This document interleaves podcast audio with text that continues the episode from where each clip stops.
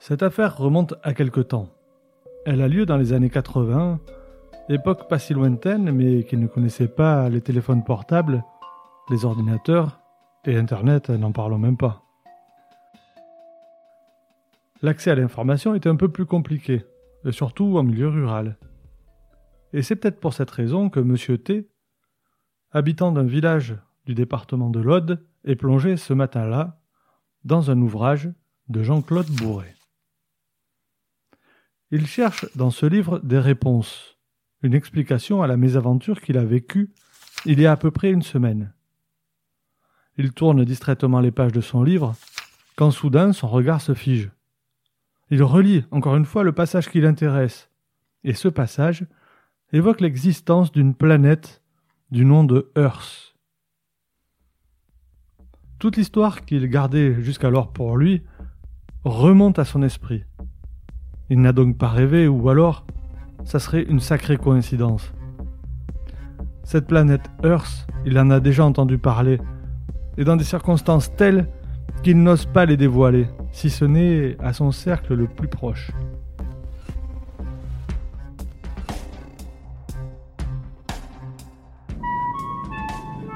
Chaque année, des centaines de personnes sont témoins de phénomènes aériens non identifiés.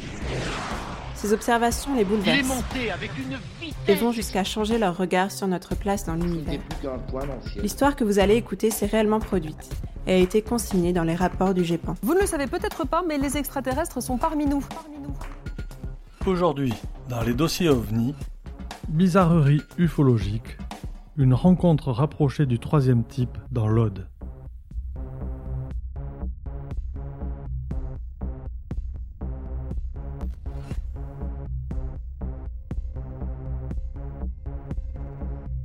S'il est question de cette planète dans un livre de Jean-Claude Bourret, journaliste réputé, ben c'est décidé.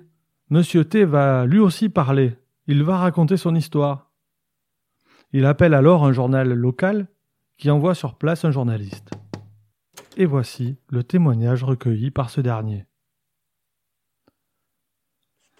Ancien restaurateur, Monsieur T décide, ce jour de décembre 1987, d'aller ramasser du bois dans un coin qu'il connaît bien. Près d'une usine de raffinage d'aluminium se trouve une bâtisse en ruine, et il sait que cette dernière regorge de bois d'hiver. Il a donc l'habitude de venir dans ces lieux. Mais ce jour-ci, après avoir garé sa voiture dans le chemin en face, il ne se rend pas directement dans la maison en ruine comme à son habitude. Il décide de faire quelques pas sur un sentier qui passe à proximité. Il avance d'une dizaine de mètres.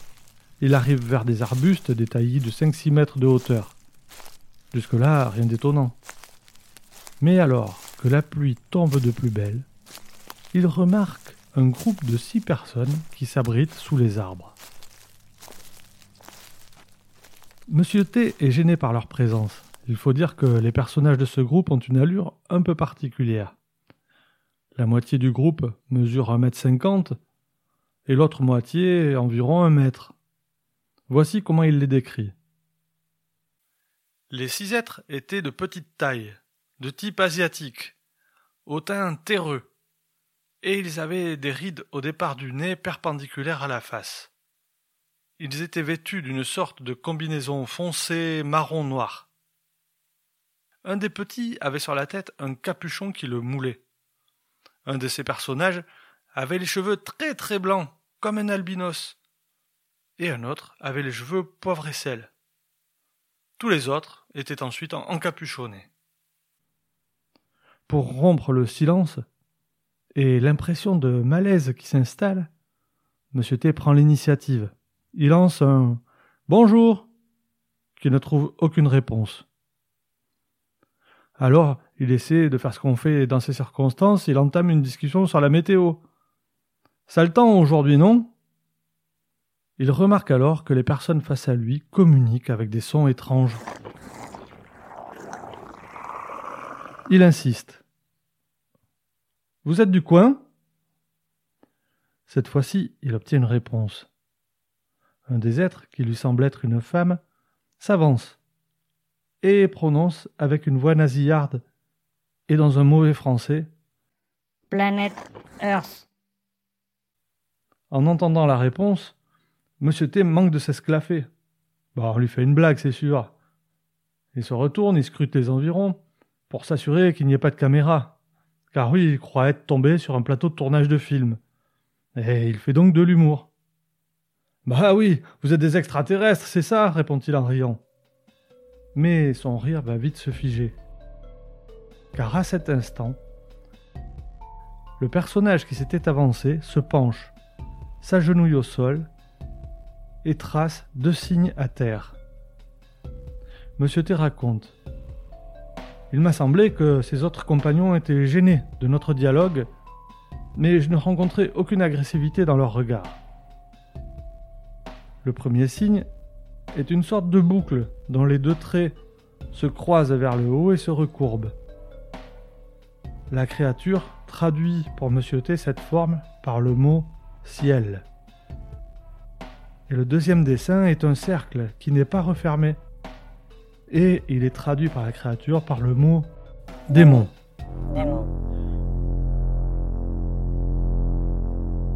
Monsieur T aperçoit près des êtres qui se tiennent devant lui quatre engins ressemblant à des traîneaux des neiges, mais sans moteur et sans roues, démunis de tout système de propulsion apparent.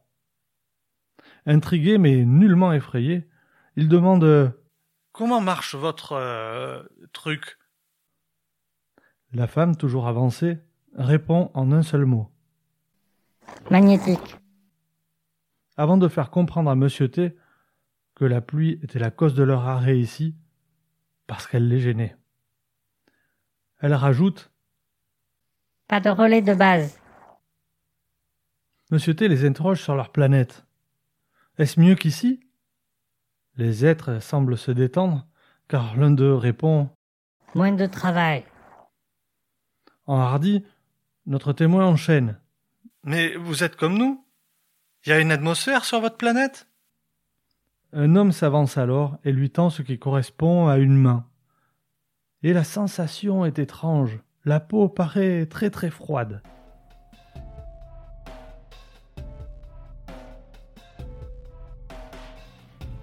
Il apprend ensuite que ces êtres sont présents sur Terre depuis au moins le IXe siècle, et que certains sont basés au pôle arctique.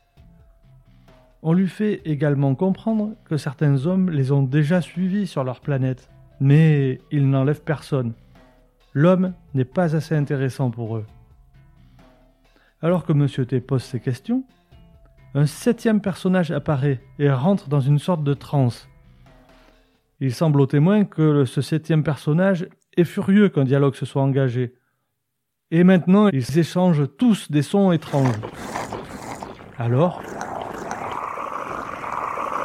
les êtres montent sur leurs engins en forme de traîneau, un petit sur un petit appareil, deux autres également sur un petit appareil, tandis que trois d'entre eux grimpent sur un appareil plus imposant, tout comme le dernier personnage arrivé qui en a un pour lui seul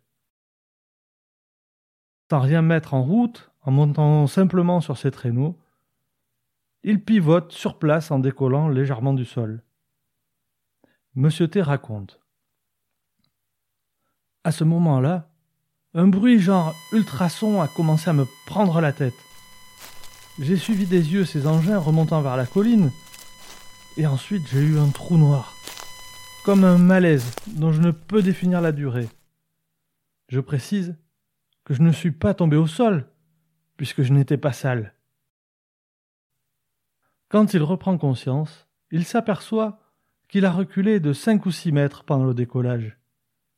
Il se précipite alors vers sa voiture en se demandant s'il n'a pas rêvé, et il repart.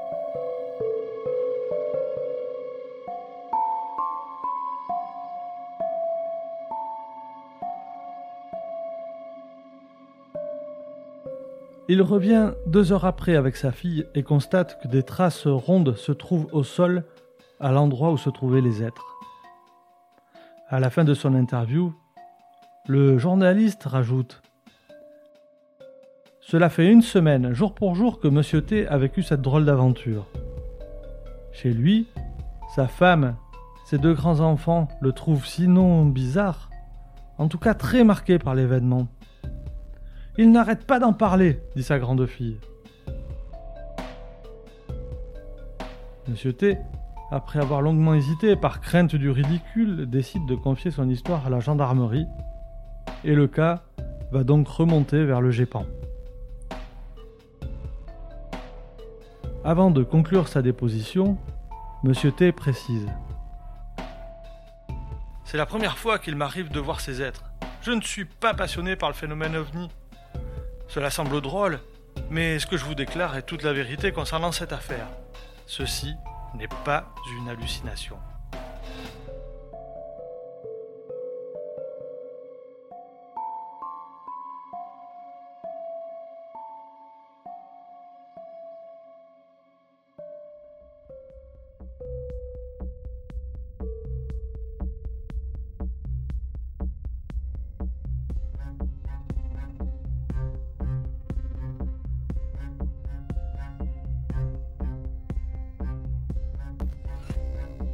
Alors, que pensez-vous de cette histoire? Simple méprise ou phénomène plus mystérieux? Ouvrons maintenant ce dossier OVNI pour suivre l'enquête du GEPAN et connaître ses conclusions.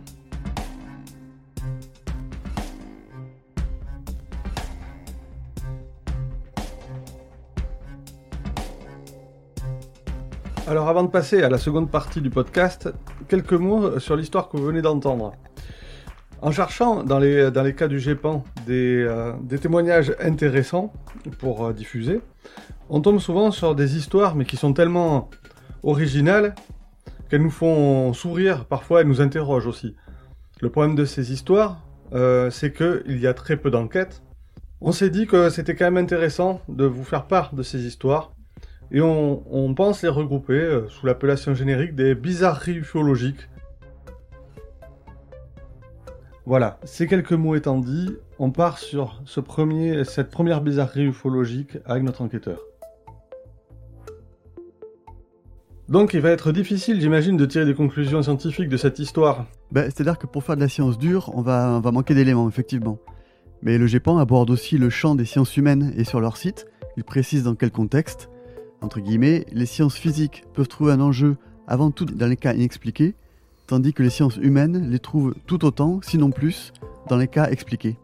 Ah oui, ça me rappelle la conclusion euh, du cas de Sergi, qu'on avait traité au mois de septembre, où les enquêteurs indiquaient que le cas n'avait euh, aucun intérêt scientifique, mais qu'il serait très intéressant à aborder sous l'angle sociologique ou psychologique.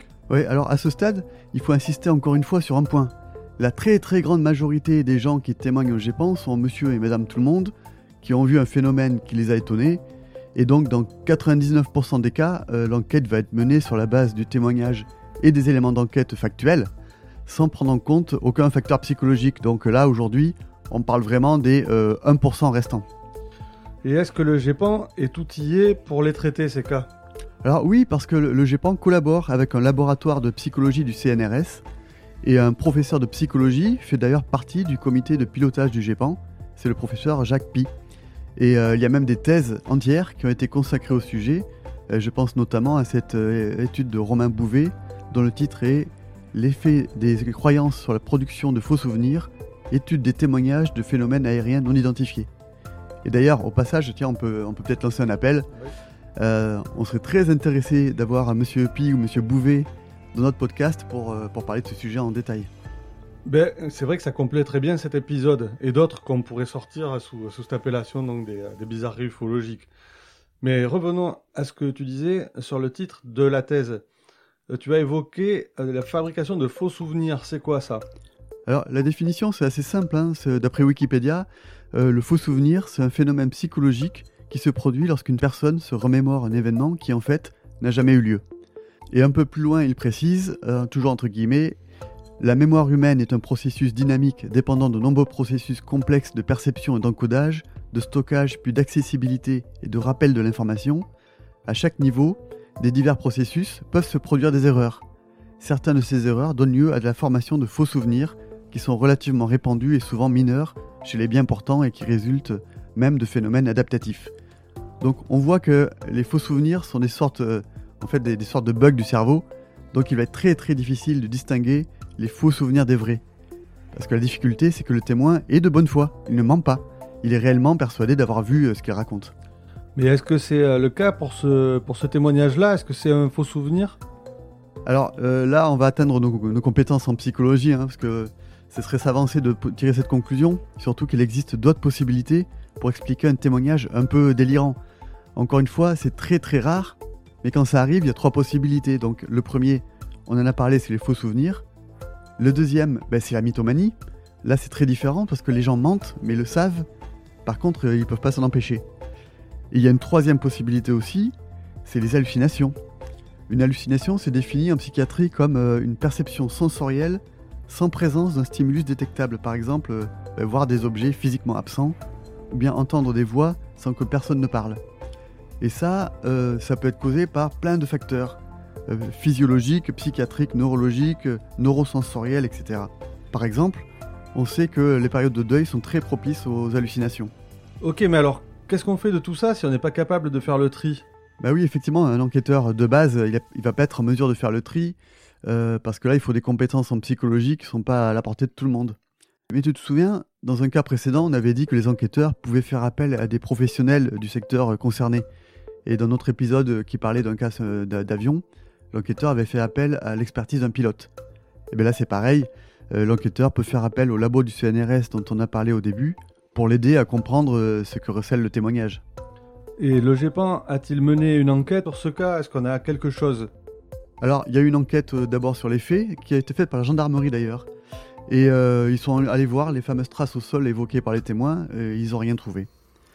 Alors, du coup, pour le GEPAN, ça fait de, ça, de ce cas un cas très étrange, parce que ce qui est décrit est quand même très bizarre, ah mais très peu consistant, puisque bon, on a un témoin unique, on n'a pas de traces au sol, alors qu'il il, en a parlé. Euh, on a quelques détails qui rendent le témoignage très douteux. Euh, la planète d'origine des extraterrestres qui s'appelle Earth, euh, donc Terre en anglais. Pour des extraterrestres, c'est un peu bizarre qu'ils parlent anglais, pas français. bien loin, quoi, tu vois. Voilà. bon, les personnages qui parlent un français approximatif.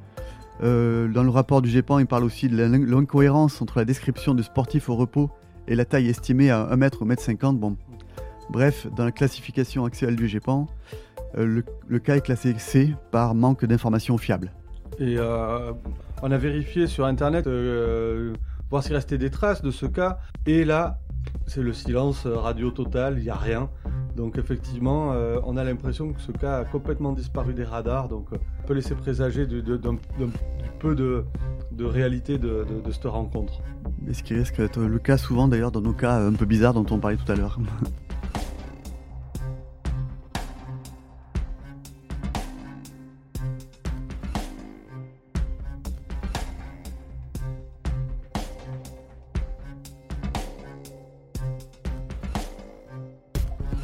Il est temps maintenant de refermer ce dossier. Satisfait par la conclusion? Réagissez sur Twitter ou Facebook.